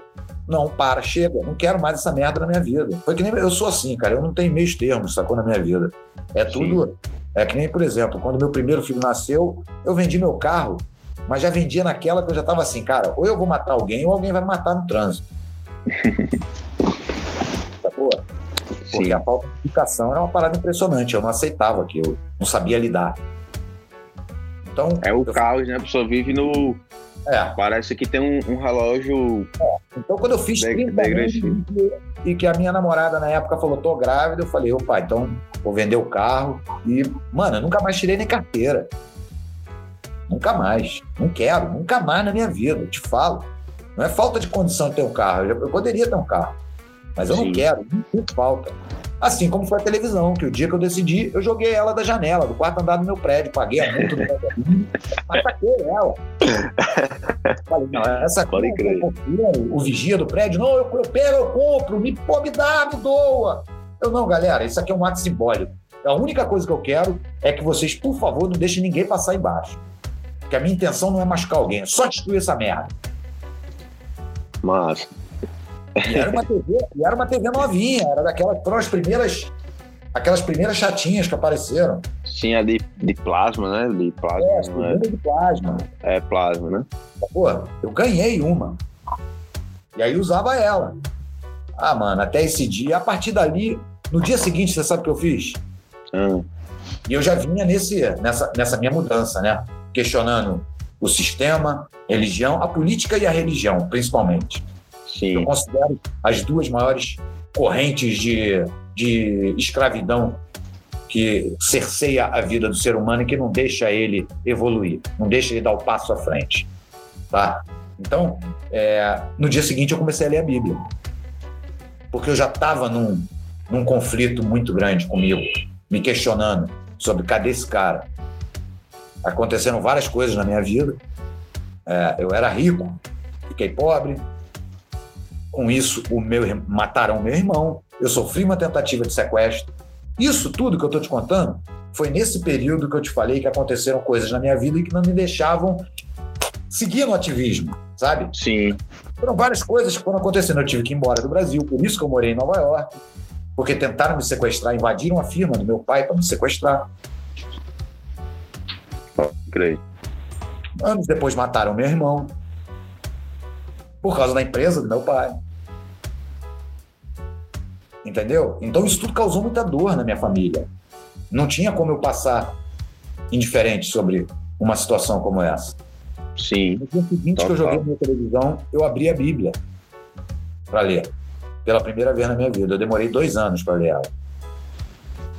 Mas eu li ela toda. E quando eu já cheguei já da metade para o fim, eu já estava num processo de ler tão rápido que eu li a Bíblia e já estava lendo outros livros também. Eu cheguei a fases da minha vida, nesse, nesse período, em que eu lia três, quatro livros ao mesmo tempo. Caramba. Eu só consigo de, de um em um, não tenho essa habilidade ainda não. Eu lia três, quatro livros ao mesmo tempo, mano. Entre histórias em quadrinhos que com aquela temática mais adulta de grandes autores, sempre gostei de Moebius, Jodorowsky, é, os caras mais fodas, né, que tinham na época, né? Até o, o cara que fez o Conan, que eu me esqueci o nome dele, que é um outro puta, é, Lovecraft, então sabe, tudo, ficção. Cara, li filosofia, li história, li ciências, sobretudo. Ao mesmo tempo que eu li a Bíblia, eu comecei a ler ciências. Quando eu fechei a Bíblia, que eu terminei Apocalipse, eu falei: pronto, eu não posso acreditar nisso. Eu não posso mais acreditar nisso. Isso é como literatura, pode ser um livro muito bom, mas é um festival de absurdos, de cooptações de histórias de outras civilizações. Sim. Sabe? É um absurdo de começo, meio e fim né? Sem pé nem cabeça. Uma fábula que só uma criança para acreditar, né? Um livro que abre com uma cobra falante e fecha com um dragão de sete cabeças. que no meio tem um unicórnio. Mano. Isso sem falar em situações de cooptação à escravidão, xenofobia, homofobia, incesto, é, sacrifícios humanos, chacinas, né? destruição de cidades. Ou seja, é, genocídios causado por um Deus que diz que te colocou no mundo com suas virtudes e seus defeitos, mas te castigou por causa dos seus defeitos. Mas ele te ama. Fuck Tem you. um verso. Fuck you. Eu não reconheço esse merda. Isso para mim não é um Deus, isso é um tirano. E como eu te falei, tiranos e opressores automaticamente são meus inimigos. E eu considero qualquer entidade supervisora minha inimiga. Eu não admito, eu não me ajoelho. Eu não me ajoelho para fantasmas. Até que você prove que ele existe. Aí hoje eu vou chegar para ele e vou falar: Ah, tu tava aí? Tu é um bom de um filho da puta, meu irmão. Pode me mandar pro inferno, porque se tu existe, deve ir pro inferno. É lá que é meu lugar. É. Aqui do teu lado eu não pio. Sacou? Perfeito. Tem uma frase de. É de, de um barril de rap. É um grupo de rap, de Freud, não sei se já ouviu falar. Aí ele tem uma frase lá, não lembro qual a música, mas que, ele, que eles falam lá. Não lembro se é Freud ou se é de, do outro. Mas, mas é que a Bíblia não é revista da Avon para você fazer pedido. Na verdade, é um livro de ficção, né? Porque as pessoas ficam assim, pedindo, pedindo, pedindo, não faz nada, fica compactuando com todas as, aquelas coisas, passa na rua, vê um preto, agarra a bolsa, é, vê um, um, um, casal de homossexual se beijando, fica dizendo que é coisa do demônio. É, tipo assim. na verdade, se chocam mais com isso do que com, com o banditismo. Sim, sim, tipo, meu Deus, qual que mundo é esse que você vive, né? Que mundo paralelo é esse que você vive para compactuar com essas coisas? É um mundo que é um mundo que não faz o que principalmente os, os religiosos. Nesse quesito, não posso não posso esquecer eles porque isso vem deles, né? É, o Sim. falso moralismo vem da igreja. É, essas convenções como o amor, né, amor, a família, né, a, a monogamia, né? Isso tudo são instituições religiosas que calcaram na nossa sociedade, que não existem, são regras que eles inventaram. Por causa Sim, do Para de, deter o, o, controle da sociedade, ah, né? Do gado. Até a família, né? Eu, eu sempre falo isso, cara. A Sim. família, na verdade, é a primeira grande célula de divisão do cidadão. Lá na tua família é onde você aprende a, se necessário for, botar o teu corpo na frente de uma bala para não atingir um ente querido teu ao passo que você sai na rua, você vê uma velha dormindo no chão e você sequer olha para a cara dela. Porque o que importa são os meus. Isso está tudo errado. Sim. Isso não é uma sociedade. Não é. Não existe a entrega para a comunidade, né? Isso não é uma sociedade. Sacou? É, eu fiz, eu faço, eu faço de vez em quando eu faço umas brincadeiras com a galera, os meus seguidores. Eu sempre lanço essa pergunta, né? E já que aqui é um lugar em que você estimula o pensamento, eu gostaria de deixar essa pergunta para a galera. Se, eu, se você tiver alguma resposta, você me diz. Eu não vou dar a resposta. Eu vou deixar a questão. Certo. Eu vou deixar para os ouvintes também e na particular eu, eu falo se eu, se eu conseguir obter. Então você grava isso aí, depois você, você escreve isso aí. É, em um mundo onde você ama a teu próximo como você ama a ti mesmo, qual o sentido da família ou dos seus laços biológicos? A resposta é em uma palavra só.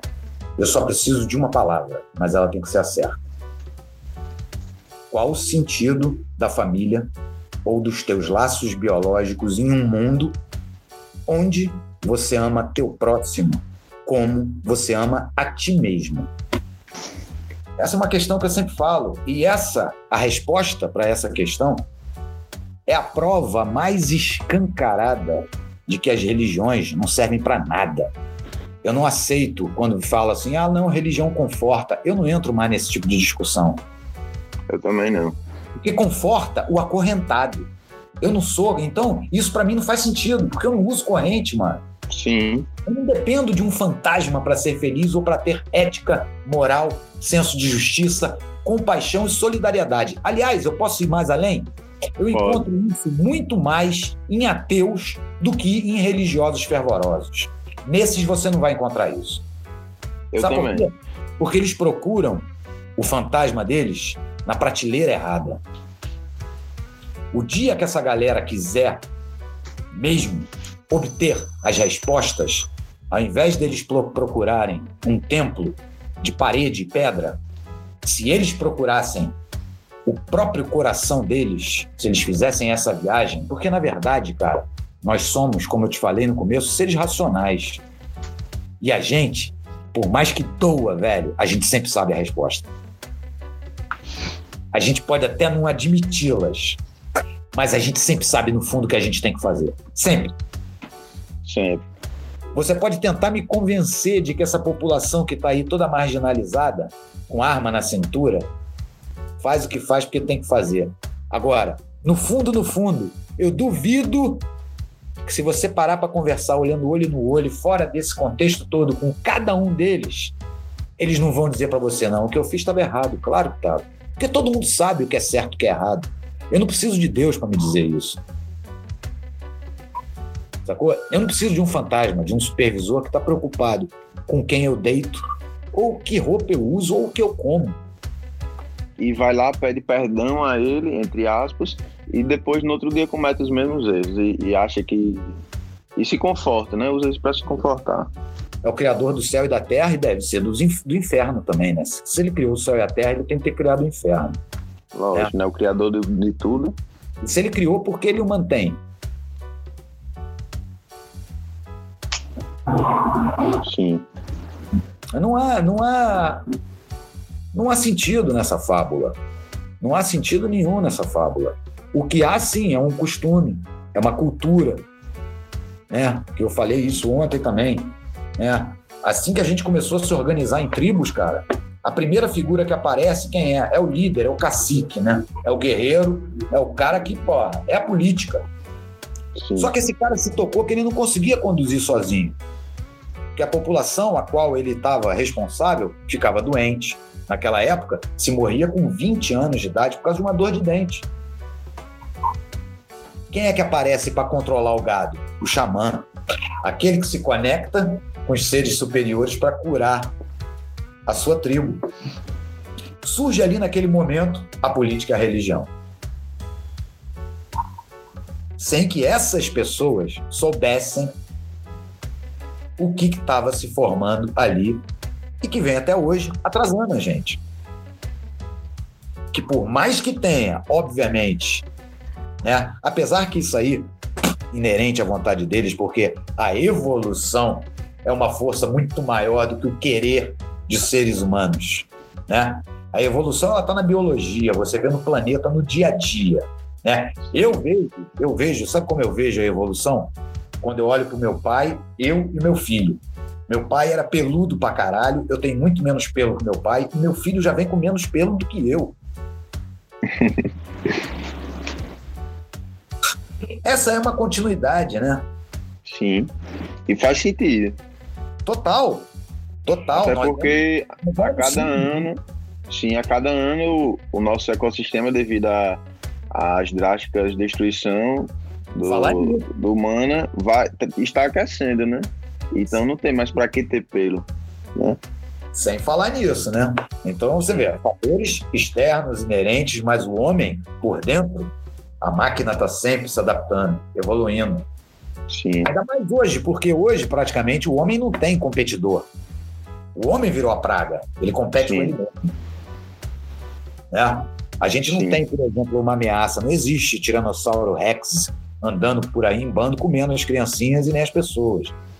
Nós somos o topo da cadeia alimentar. Nós somos os líderes dessa jossa, dessa bagaça a gente está é, se degladiando um contra os outros, né? Porque, como praga, chega uma hora. E se destruindo, a praga começa a se alimentar dela mesma. É normal isso. Em vez de valorizar o senso de comunidade e começar a viver respeitando tudo mais, questão social, questão ambiental, tudo para prover um, um, futuro melhor, a gente está caminhando num combate de de radicais de, de extremos dos dois lados que só fazem se degladiar e, e... É, mano, eu, eu sou meio, sabe, eu sou, eu sou um cara meio pessimista. Eu, eu acredito muito no reset, que vai chegar a qualquer momento. Porque tá ficando realmente praticável, né? São, somos 8 bilhões, né? Sim. E o planeta já tá dando mostras de que não tá suportando. Né? esses organismos que se manifestam, que começam a matar pessoas, é uma resposta natural do planeta, que é um organismo vivo, que vive num conjunto de outros organismos vivos. É, é tudo um contexto só. É, todos nós viemos, nascemos, fomos concebidos dos mesmos padrões matemáticos de concepção. Todos eles debaixo de todas as leis naturais do universo que nunca, em 14 bilhões de anos, foram paralisadas, quebradas. Nunca houve isso. Por isso que eu posso te afirmar também, já junto dessa afirmação totalmente científica, que milagres não existem. Porque o milagre é a quebra de uma lei natural do universo. E elas nunca foram quebradas. Nunca. Pode procurar. Eu desafio aí qualquer um.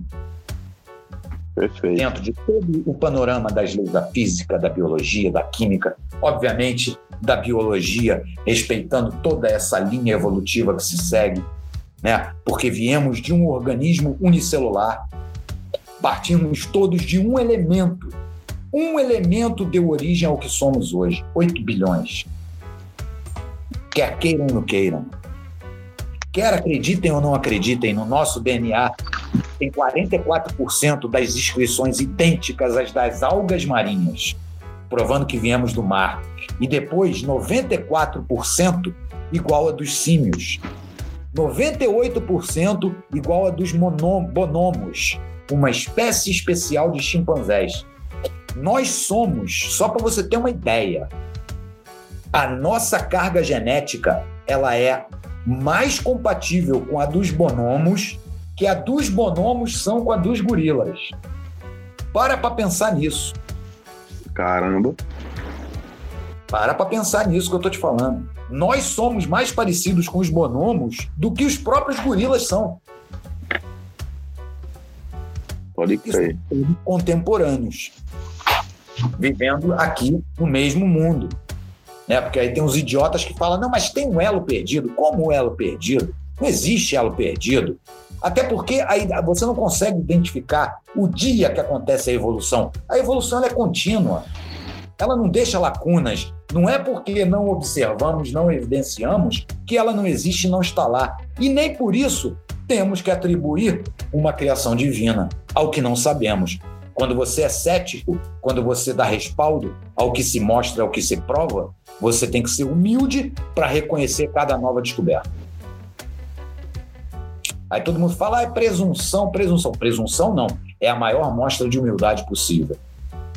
É você estar tá aberto a cada nova prova. Com certeza. Porque é assim que se dá a evolução, prova, né? Lógico, uma prova para ser provada, ela tem que estar tá aberta para todos. Eu posso testar, você pode testar, porque a gente vai achar o mesmo resultado. Você está entendendo?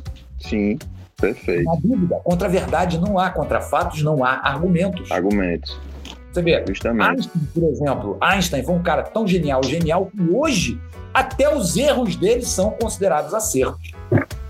Porque, na verdade, não eram erros, eram prováveis hipóteses que ele já lançava, assim como ele lançou com o buraco negro que já não era D&D, né? veio de outro, é Bormer, Bormer, o nome do cara que foi o primeiro cara a identificar, a falar sobre a hipótese. Ele foi o primeiro a escrever, citando uma hipótese de buraco da existência, o que se confirma na teoria da relatividade. Sim. Com Einstein. Total. Assim como as, as ondas gravitacionais na teoria geral, na especial. Sacou? Que é a completa, que é quando envolve toda a gravidade do cosmos. É muito lindo, né? É, mano. Por exemplo, muita gente fala força da gravidade. Você sabe que esse é um termo errado? Porque a gravidade não é uma força, na verdade. A gravidade, ela é simplesmente a deformação de espaço-tempo. Perfeito. Ela é a deformação em si. Ela não é uma força. Entendeu? Então, uhum. apesar de ser uma das quatro forças é, básicas elementares da física, né? Que é o eletromagnetismo, a gravidade, a força nuclear fraca e a forte. São essas quatro forças identificadas na física tradicional. Né? Hoje já se reconhece que a gravidade é, ela é, na verdade, uma deturpação, ela é uma deformação espaço-tempo. E Sim. E quem provou isso mais uma vez foi a porra do Einstein. Esse cara é foda, velho. É foda. Eu amo Einstein. Não sei se você já viu, tem uma arte dele que eu desconstruí ele todo, botei ele com coletinho, fuck nazis, fuck faith, botei ele com baseadão na boca, todo tatuado. Pode crer, eu acho que não vi não. É, eu, vou ver, eu vou ver e compartilhar aqui depois desse episódio aqui. A galera vai, quando escutar na quinta, vai entender porque eu compartilhei. Einstein é foda, velho. Einstein é muito foda. Ele realmente. Olha, eu sou desenhista, eu amo Michelangelo, Da Vinci, Van Gogh. Absolutamente, Van Gogh, eu sou, porra. apaixonado por Van Gogh. Eu tive a oportunidade de ver duas vezes é, a obra do Van Gogh ao vivo, uma parte dela em Nova York, outra parte na Holanda. E, e uma outra parte, aliás, três vezes. E uma outra parte em Barcelona também, que Barcelona também tem. Algumas poucas, mas tem. Cara, sabe, que pintor, cara. Enfim, são gênios maravilhosos, mas eu não tenho como não tirar o chapéu pro Einstein. Porque o que o Einstein fez, ele trabalhava com pensamento, né? A própria, a própria relatividade, né, a forma como ela nasce, é uma coisa tão absurda de você pensar fala assim, como é que esse filho da puta foi relacionar Lé com Cré, mano? E bolar uma porra tão grande que, olha, aquela equaçãozinha de merda gerou uma bomba atômica quando caiu em mãos erradas. Sim. Cara, isso é uma força, cara. Esse cara ele foi um, um fenômeno da natureza. Ele foi um fenômeno da natureza. Ele, pronto, pode chamar ele de Deus, sim. É, é eu não usaria. Deus da isso, ciência, da ciência. Eu não usaria isso porque. Criador da ciência. Eu, eu não gosto nem de ídolos, cara. Eu não, não é. gosto nem de ídolos. Se você é falar. Perigoso ah, ter ídolos, é. Eu não idolatro ninguém mais na minha vida, sacou? Mas eu tenho que reconhecer a grandiosidade desse grande ser humano. Sim, sim. Cabeça privilegiada. Porque ele foi muito definitivo, né? Total. É, a gente tá chegando aqui nesse, nesse momento aí, o papo tá irado, a galera deve estar tá com a cabeça fritando aí no é conhecimento. Tá não, não. Mas a galera quando estiver ouvindo, né? Ah, a galera quando ouvir. Bom, tomara que goste, né? É. Depois Muito, tu grandes conhecimentos aí. Depois tu destaca para o teu público a questão que eu deixei no ar aqui para eles. Não, total, total. Vai, com certeza vou botar na, na chamada pro episódio. Você pode falar, você pode falar que eu não vou, vamos, vamos, vamos fazer uma brincadeira então. Faz isso lá na tua página. O primeiro que responder certo, sacou? E depois eu vou te falar qual é essa resposta. Eu vou te fazer Sim. de novo a pergunta, eu quero que você tente me responder também. Certo. Mas o primeiro que me responder, eu vou mandar uma print para essa pessoa. Pronto. Perfeito. Tá? Mas chegando aqui nesse, nesse momento, eu queria saber mais um, um pouquinho sobre você, sobre o que você escuta, né? Eu sempre pergunto para meus entrevistados, até para ficar de dica aí para os ouvintes e tudo mais. O que você escuta assim, quando você está fumando um, quando você está no momento de relaxar e tudo mais, se você escutar algo, né? Escuto, cara. Eu sou um cara movido à música. Eu tive banda durante mais de 15 anos. Tenho material meu na internet da minha banda. Tem, tem oito músicas, enfim, no SoundCloud. Qual, qual era a banda? Era Winchester. Winchester Banda. Tá assim registrado lá no SoundCloud. E tem oito músicas nossas lá. Sempre fui ligado, né? No meu começo, meu começo foi, eu, a minha influência foi toda o rock, né? Eu, enfim, 50 anos, né? Me lembro que eu tinha um vizinho, dois irmãos mais velhos, e ali eu descobri ICDC, Uriah Heep, Focus, Face, Nazareth, é, Eagles, Kiss, foram as primeiras bandas que entraram na minha vida, né? Deep Purple, Led Zeppelin, Black Sabbath, veio em seguida.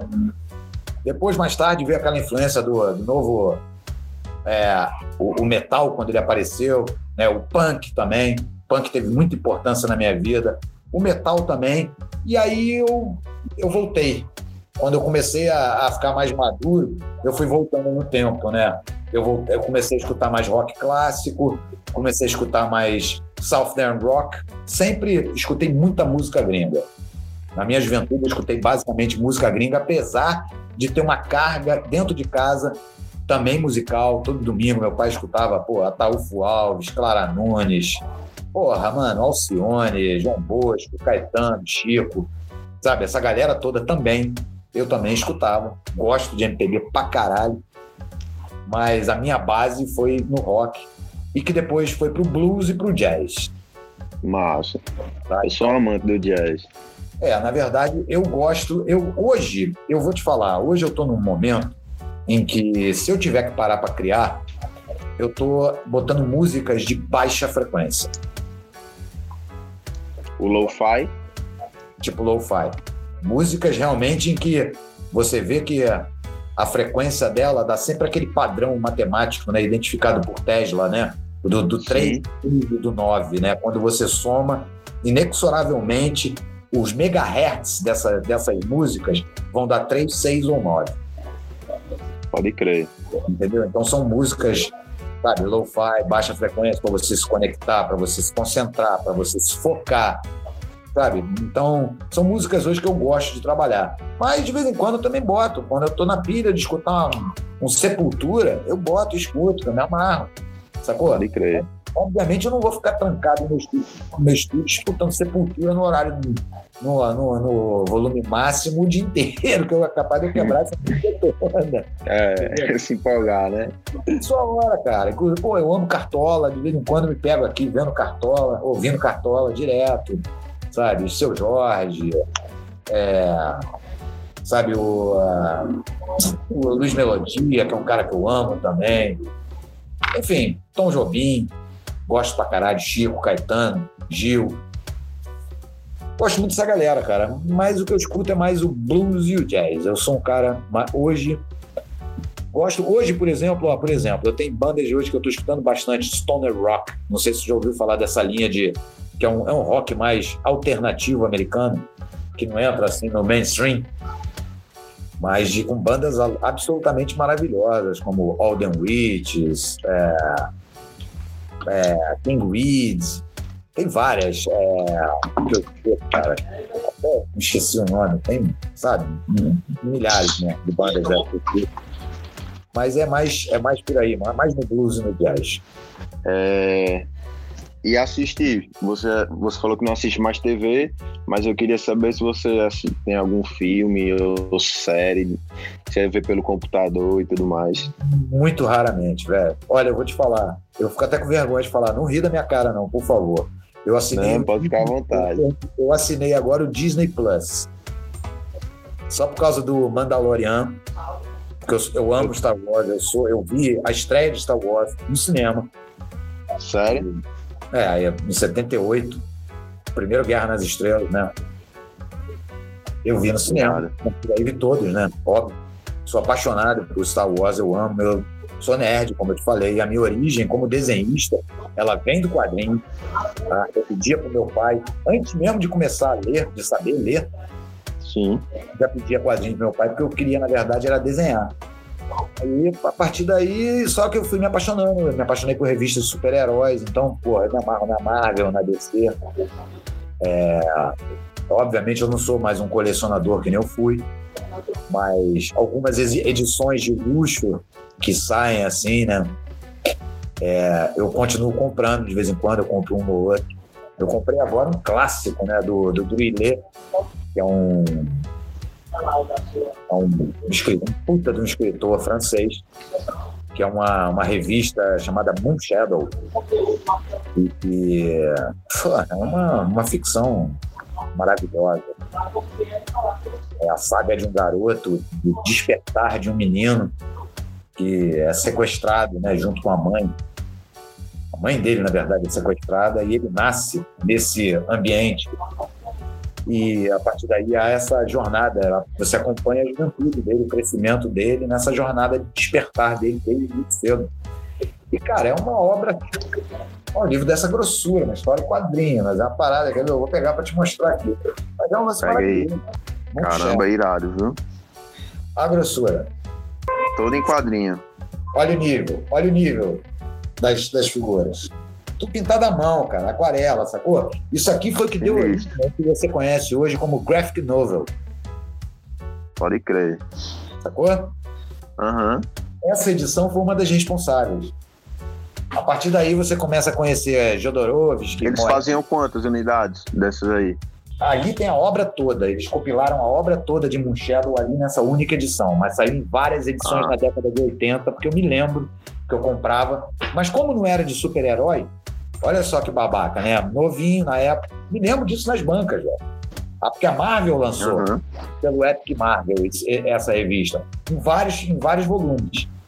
Sacou? Se eu não me engano, foram 12 ou 15 volumes, eu não me lembro bem. Mas era uma parada grande, assim que acabou que na época eu não fiz. Não tinha herói, eu não, não, não me atraí. E eu comprei há pouco tempo, porque foi relançada por uma editora que eu me amarro, uma editora de São Paulo chamada Pipoca e Nanquim, não sei se você conhece, já ouviu falar. Essa editora é maravilhosa, os caras têm um catálogo assim que realmente é de tirar o chapéu. É de tirar o chapéu, os caras têm um catálogo dos maiores do mundo hoje, sacou? Só para tu ter uma ideia, uhum. eles publicaram um livro do Alan Moore que não foi publicado em nenhum lugar do mundo. Que é a eles pegaram e... Eles que pegaram. Eles, porque é, é, foram as primeiras tiras de jornal que ele fez, que era sobre um gato chamado Maxwell. Eles reuniram todas essas tiras num livro.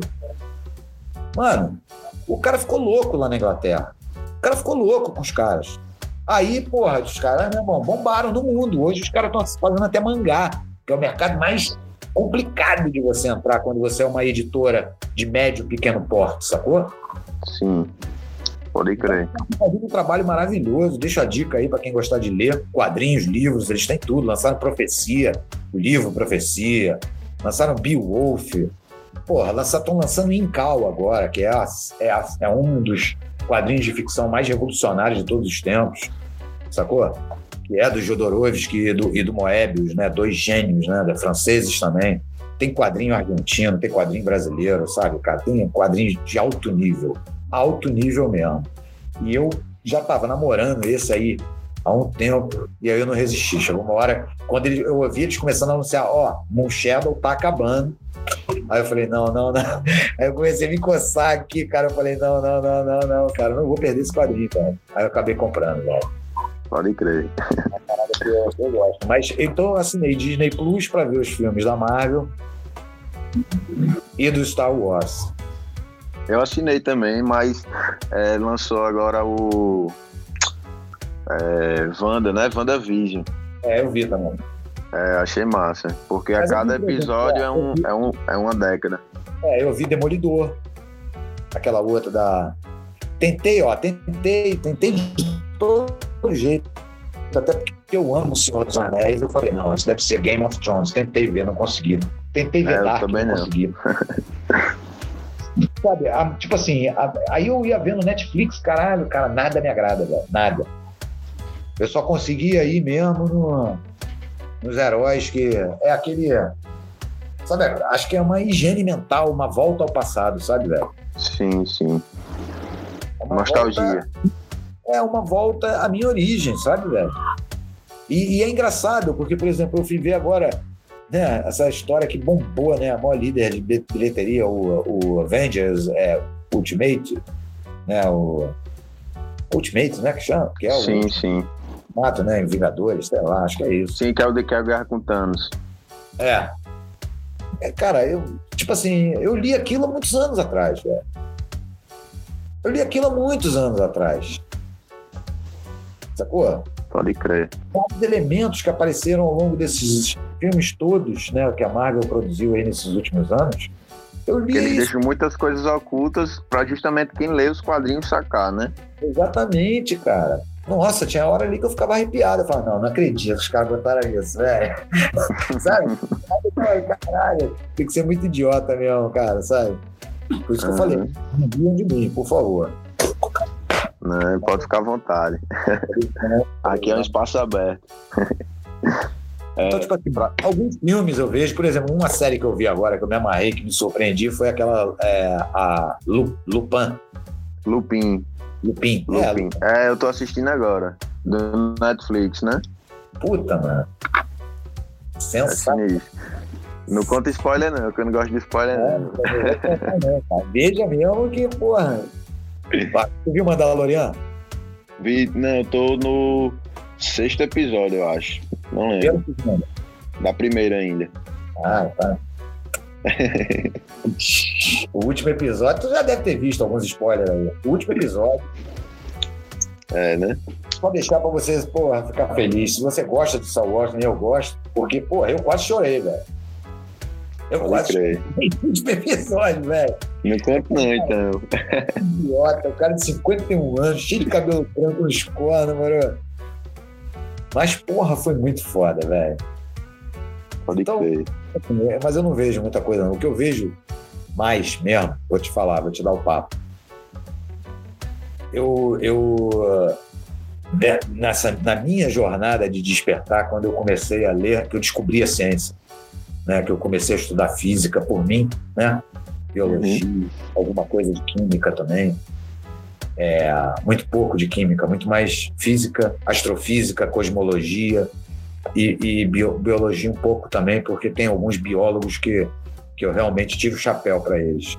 Richard Dawkins mesmo. Aqui no Brasil mesmo, tem um garoto que você já deve ter ouvido falar, o Pirula. Ele tem um trabalho excepcional né, na, como paleontólogo, né? E Sim. como biólogo em si. Enfim, mas tem vários outros, né? Principalmente físicos e astrofísicos que eu gosto, que eu, eu gosto de ver palestras, né? É o que eu gosto de ver hoje. Eu, então, eu vejo, eu praticamente eu sigo eles e aí eu vou vendo os anúncios das palestras que eles vão dando nas, nas faculdades, né? Tem um astrofísico que eu sempre falo dele, gosto muito dele, chamado Lawrence Krauss.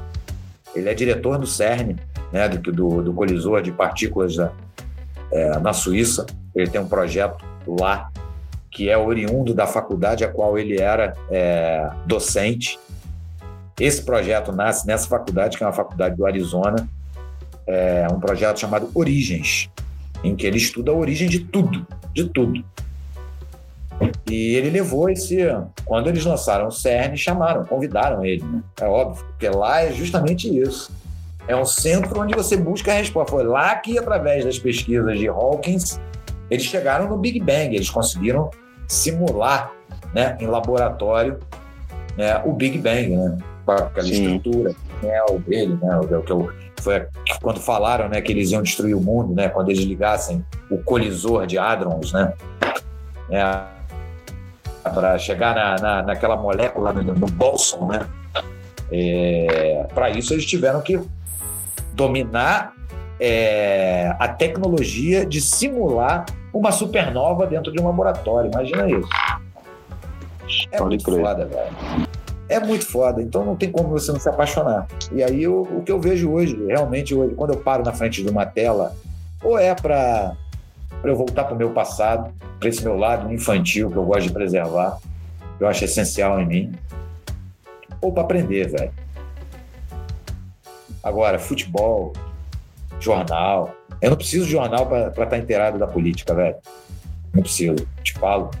Obviamente eu vou em alguns sites selecionados, porque a maioria Sim. deles é bloqueado, meu computador é bloqueado. Se você sentar no meu, na minha, no meu terminal e botar lá globo.com, UOL, o UOL agora está até desbloqueado. Mas você não, vai, você não vai conseguir acessar, porque é tudo bloqueado na minha máquina. Eu não dou share para essa galera. Eu faço, uhum. eu faço o que eu comecei a fazer no meu, no meu período de despertar. Quando eu vendi o meu último carro, depois que eu vendi meu último carro, eu fechei conta em banco, entreguei cartão de crédito, talão de cheque, parei de ver TV, comprar jornal, assinar revista. Eu comecei a boicotar o sistema, sistema né, em si. Que eu achava que me prejudicava. Ah, hoje em dia, óbvio, eu tenho uma conta no banco, eu tenho PayPal, entendeu? mas eu não uhum. movimento. Meu dinheiro é, é para pagar a conta. Então eu tenho, para você ver, eu não, não sou do circuito mais, eu saí desse circuito de banco, eu, tô, eu tenho uma, uma conta de poupança e um Nubank. É, eu e tenho um Nubank também, essencial. É, é prático pra caralho. É. É óbvio que eu tô dentro do sistema, mas eu tenho que estar, senão eu não sobrevivo. E eu, eu sou um cara consciente. Né? Sim. Eu, eu, eu, tipo assim, se você vê na minha bio, na minha bio tá escrito lá, eu sou anarquista mas eu voto. Porque eu tenho consciência de que eu tenho que ter, antes de me reconhecer, eu posso me reconhecer como anarquista, como um sistema que eu considero ideal, Sim. pela minha visão, pelo que eu sei, pelo que eu estudei. Mas eu sei, eu tenho consciência que não é assim que funciona. Então eu tenho que trabalhar com redução de danos. Sim. Politicamente eu tenho que trabalhar com redução de danos. E é isso que eu tento fazer. Perfeito. Então eu me posiciono, eu me coloco também dentro desse quadro que a gente vive, dentro, porque eu, eu, eu como ativista, obviamente, um ativista por si só, se ele não abraça, não abraça causas humanitárias e de igualdade de direitos, ele não é um ativista. E se ele se considera isso, ele obviamente é um cara de esquerda, que não existe ativismo na direita. Isso é papo. Sim. Não existe ativismo na direita, isso é papo. A gente sabe disso. Sim. Sacou? Então, é, é isso que eu, tipo assim, eu tenho consciência. Eu só procuro agir com a minha consciência. De acordo com, com a situação do nosso país, a gente vai tentando fazer as opções. Sobreviver e vivendo. Fazer opções que reduzem danos, né? Tipo assim, entre um, um, um todo mundo falava, ah, pô, não vou PT nunca. É porque as pessoas, as pessoas são burras, né? Elas confundem a legenda com a pessoa, né? Sim, é sim. confusão. As pessoas deixaram de votar num professor com mestrado e doutorado para votar num cara que foi expulso do exército como terrorista. Um cara que fala que tem que matar, tem que estuprar, que tem que torturar. É surreal, é surreal. Não dá para entender. E quem elegeu esse povo? Quem foi? Foi o povo de Deus, mano. Total. A bancada mais forte foi, foi essa aí mesmo. É. Católicos também, católicos evangélicos.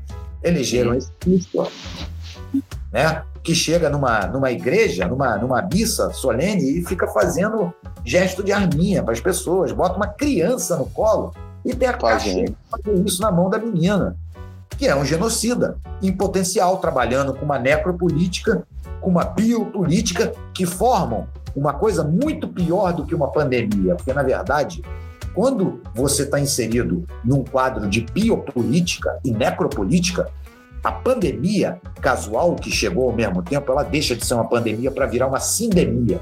A política acaba fazendo parte do vírus. Sim. Ao invés de combatê-lo, ela incorpora. Porque para ela é benefício. Quanto mais morrer, melhor. E é justamente o que o resultado do anarcocapitalismo provocado pelo liberalismo, que está falido no mundo, mas que aqui parece. Ó, que não. Né? O anarcocapitalismo a biopolítica e a necropolítica estão dando esse resultado que a gente está vendo aí. Descaso total com a sociedade. É isso. Absurdo. Porque, para começar, não dá nem para conceber um tipo de político com esse nome, né? Anarcocapitalismo. Porra, já é uma contradição. Assim como ensinaram para a maioria da, do médio comum alienado que comunismo só existe em países militares. Quer dizer, isso não é comunismo, porque o comunismo ele não funciona com botina. Mano, é um lado, mas muito oposto da butina, da força da butina. Isso é uma deturpação total do pensamento de um filósofo. Sim. Incorporado para impor terror. E que foi abraçado por uma mídia corporativista, golpista, safada, pilantra, que está em gerência no mundo inteiro, seguindo aos mesmos objetivos, que espalha essas falácias. Quer dizer, você vê jovens hoje não sabem que Marx era um filósofo. A maioria dos jovens que eu conheço não sabem que Marx foi um filósofo. Acham que ele era um político, que ele foi é, líder político e blá blá blá. E aí é, que vai, é dessas pessoas que você ouve o quê? Ah, vai para Cuba. Ah, é. é comunista de iPhone. Você ouve essas balelas, porque é isso só que eles sabem. Né? Eles não se prendem nem, por exemplo, né, às etimologias da palavra, né, ao prefixo, né, comum, comum. De onde vem comum? A própria ideologia, né, que ele, que ele pregava, assim, né? É, mas eu digo assim para as pessoas que não reconhecem o, que, o comunismo, né? Porque o comunismo ele vem do, do bem comum, né? Do igual, igualdade. O que, que pode ser melhor que a igualdade? O problema é que eles acham que eles têm que ter mais, sempre, entendeu? Sim. Você vê, a nossa classe média precisa de uma empregada. A nossa classe média precisa de um, um porteiro ou de uma pessoa pobre, às vezes, para vir trocar uma lâmpada na sua casa, para trocar o pneu do seu carro, porque você não quer se sujar. Sim. É a cultura do, dos portugueses, né? Aí você me Tem diz. sempre alguém trabalhando por um, por um, um valor. Aí você me diz, quem é o frágil dessa história? É quem se acha forte, mano. Só porque, só porque ele tem o papel no bolso dele. Ele tem Total. o viu metal. E se só... acabar, ele perder então, as ribeiras, ele não tem o que fazer, ele fica perdido. É, ou ele tem um tipo de papel no bolso que dá poder a ele, chamado dinheiro, ou ele tem um outro papel pendurado na parede, que é o diploma, que dá a superioridade. Sim. Então é difícil, né, mano? É. é. Fica a reflexão aí pros, pros nossos ouvintes. E para finalizar, eu queria pedir a você para deixar alguma frase de impacto, né? Pô, cara, eu não sei, eu acho que eu já até deixei, não deixei não. Deixei essa questão aí para vocês, quer que eu repasse ela, pra, só para reforçar? Bom, uma, eu posso deixar uma frase de impacto, cara. Essa galera que vai assistir, que é do rolê, que está no nosso rolê, que está na nossa luta, que está chegando agora, galera, não aceitem a regulagem da planta, não aceitem a regulagem do seu corpo, principalmente. Nenhuma lei vai deter os seus direitos, os seus desejos, as suas vontades. A gente não pode reconhecer nem Deus, nem juiz, nem padre, nem pastor, nem político que tenha gerência sobre a vontade dos nossos corpos. Os nossos corpos são absolutamente nossos. E não há, não há interferência cabível entre você e você mesmo. Então, a mensagem que eu deixo é essa: cuidado, vejam quem vocês estão seguindo, se você está seguindo um ativista, questione o legado desse ativista, o que ele faz, o que ele fez, aonde você encontra. Entendeu? Dê valor. Perfeito. É, porque tem muito oportunista, né? E ativismo Sim. é compromisso, mano. Ativismo é compromisso, não é oportunismo. Sacou? Para você ser um ativista, como eu falei, você tem que estar tá, é, casado com todas as causas, mano. Todas. Se você abraça uma só, você não é ativista de porra nenhuma. Se você sai na rua e não dá bom dia pro teu porteiro, você não é ativista de merda nenhuma. Se você trata um, um negro, um gay, um nordestino, ou o que quer que seja, com qualquer tipo de preconceito, você não é ativista de porra nenhuma. Assim como você não é ativista se você está no seu cultivo de maconha com uma arma na cintura, fotografando para a molecada ver. Eu deixo bem claro na minha página, eu não faço logomarca para esses growers, para esses garotos de grower, não faço. Que se apresenta com arma na cintura. A minha luta é contra a descriminalização da maconha, é separar a maconha da violência. Maconha Do crime, tem... perfeito. Maconha não tem nada a ver com violência, gente. Maconha é paz, é harmonia. Todos os tratados de paz eram estabelecidos em rodas, onde se passava um cachimbo. Compartilhamento, o, a questão do senso de comunidade, né? Como, em geral. É isso que está faltando. Então, é, é, o que eu, é a mensagem que eu posso deixar. E mais aquela pergunta que eu falei para você, né? Em, em um mundo onde você ama teu próximo como a ti mesmo, né? Qual o sentido da família ou dos laços biológicos de sangue, né? A resposta é em uma palavra só. Quem acertar, eu vou mandar uma print de presente, tá registrado aí. É só você me avisar que a gente encaminha. Perfeito. Eu agradeço bastante todo a, o seu compartilhamento aí de suas ideias e, e tudo mais para com, comigo, para comigo e para os nossos ouvintes aí. Acredito que vai acrescentar bastante aí para eles pensarem e repensarem em como estão é, enxergando o senso de comunidade deles e como as crenças deles e tudo mais, né? É, é fico muito feliz de ter recebido você aí no Pense Cannabis. Te agradeço. E, em breve aí vamos, quem sabe, fazer muito mais aí. Vamos e sim. É isso aí. Sendo para ajudar, sendo para me ajudar, para ajudar, eu tô sempre aí, cara. Eu sou, eu construo pontes, eu não, eu não levanto muros. Jamais. Perfeito. Perfeito. Foi um prazer, família. Até prazer, o próximo família. episódio. Obrigado a você, obrigado ao teu público, obrigado a todo mundo que escutar isso aí. E eu espero que eles sejam é, o que a gente quer que o mundo seja, né? Vamos semear, galera. Se você acha que você é, pode acreditar em uma palavra das, de todas as que eu falei aqui hoje, passa lá para frente. É isso que a gente tem que fazer, a informação tem que circular. E é isso que eu tento. Perfeito. Esse aí foi o Zanon. Um abraço. Um abraço, irmão. Obrigado, tá? Valeu.